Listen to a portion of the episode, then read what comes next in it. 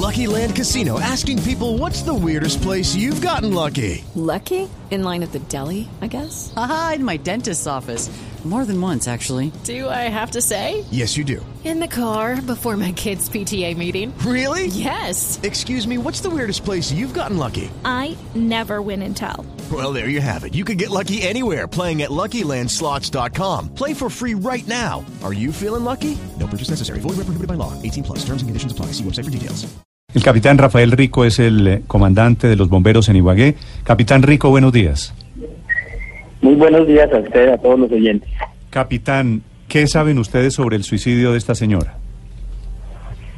Bueno, es una información que recibimos nosotros sobre las 9 de la mañana, en donde se nos informa que eh, en el puente de la variante eh, una señora eh, de aproximadamente unos 34, 35 años eh, decide to- tomar la, la fatal decisión de lanzarse al vacío con su hijo menor de aproximadamente unos 8 años. En ese momento eh, nos encontramos con un personal en el sitio, ya hemos hecho contacto con los cuerpos y eh, ya hay presencia también de la policía judicial para realizar el levantamiento de los cuerpos que le corresponden. Sí. Capitán, ¿y ya han hablado ustedes con amigos, con familia? ¿Qué pasó? ¿Por qué la señora tomó esta decisión? Bueno, no, en ese momento, vuelvo y repito, eh, el personal nuestro se encuentra eh, en el fondo del precipicio, eh, adelantando las labores de la recuperación de los cuerpos. El personal que se encuentra en la parte alta es personal de policía, policía judicial y algunas autoridades. Eh, digamos que esta información la está manejando directamente ya eh, la policía con la Secretaría de Salud. Sí. Capitán, en los videos, que los hay muchísimos que están circulando en redes sociales, esta señora que se suicida pide la ayuda, la ayuda de Miki y, y grita que quiere hablar con Miki. ¿Quién es Miki? ¿Sabe usted? No, no señor, no, no tenemos esa información. Eh, pues eh, la información que nos llega inicialmente a nosotros es de que eh, hay una señora que está amenazando con lanzarse al precipicio del puente de la variante. Desplazamos unidades nuestras y, y en el sitio ya se encontraba comunidad y personal de policía. Capitán, ¿quién se ha acercado de la familia o de los amigos de esta señora? No, no, no, no tengo esa información, repito, porque el personal que nosotros tenemos en el sitio se encuentra en, en el fondo del precipicio. Ellos están eh, haciendo su trabajo y la única eh, comunicación que tenemos con, con ese personal es vía radio. Capitán, y en el lugar de los hechos, eh, ¿cómo actuaron con ella? ¿Alguien trató de ayudarle, de cogerle, de quitarle el niño, de disuadirla? Sí, eh, parece que ahí le, le, le pidieron que por favor no, no tomara esa decisión. Intentaron eh, disuadirla, pero desafortunadamente eh, tomó la decisión fatal. En, en los videos que empiezan a circular ya, ya podemos ver que hay comunidad en el sitio y además de esto hay policiales. Capitán, ¿cuántos metros de altura tiene este, este viaducto?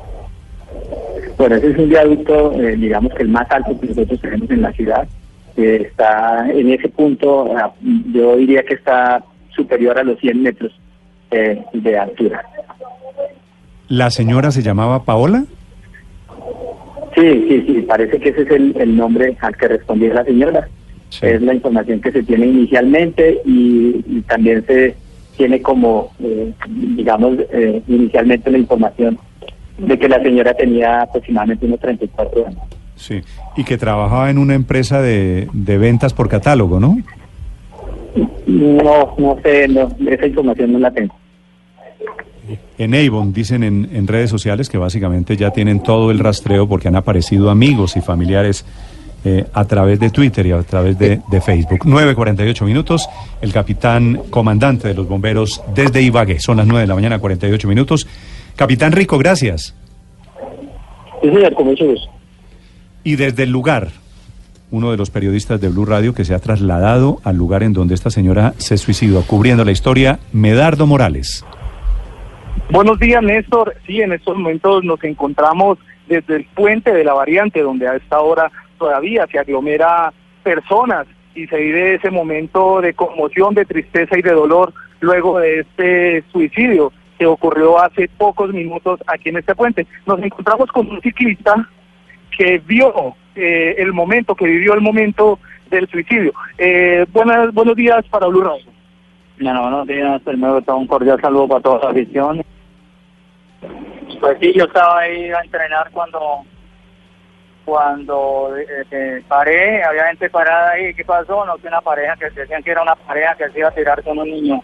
Pues yo soy cristiano, me puse a orar, a permitir, a pedirle a Dios que no permitiera que se fuera a tirar cuando, como los 15, 20 minutos, cuando miré que una persona maldijo, y uy, que pues puta se tiró así, dijo esa palabra, perdónenme todos y Dios primeramente, pero la persona ya iba por el aire, quedó como agarrada un poquito con la mano izquierda y el cuerpo tal vez se lo ganó y se fue como una paloma así cuando va serena, así se fue al vacío.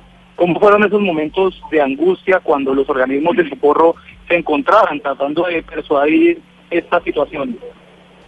Pues uno, la gente, por ejemplo, la gente casi no, no le decía que yo era cristiano, que oráramos, que donde dos o tres nos pusiéramos de acuerdo para pedir por una petición, Dios expulsaba, pero no, la gente no, no hacía no mirar y hacer comentarios ahí, pero no, no oraban. no le- cuando yo quité tantico la mirada así, cuando vi era que ya iba por el aire, pero yo, yo sabe que intercedí como unos 15, 20 minutos por ella para que no lo fuera a hacer. Muchísimas gracias. A esta hora los organismos de socorro se Pero, encuentran en la parte... Medardo, Señor. no le entendí. Quisiera que usted le preguntara a este testigo, a este señor ciclista, por favor. ¿Ella se soltó accidentalmente? Que me parece que él sugiere que ella no estaba en ese momento con la intención de lanzarse cuando cae al vacío. Contan de Bogotá que si ella se soltó intencionalmente en ese momento.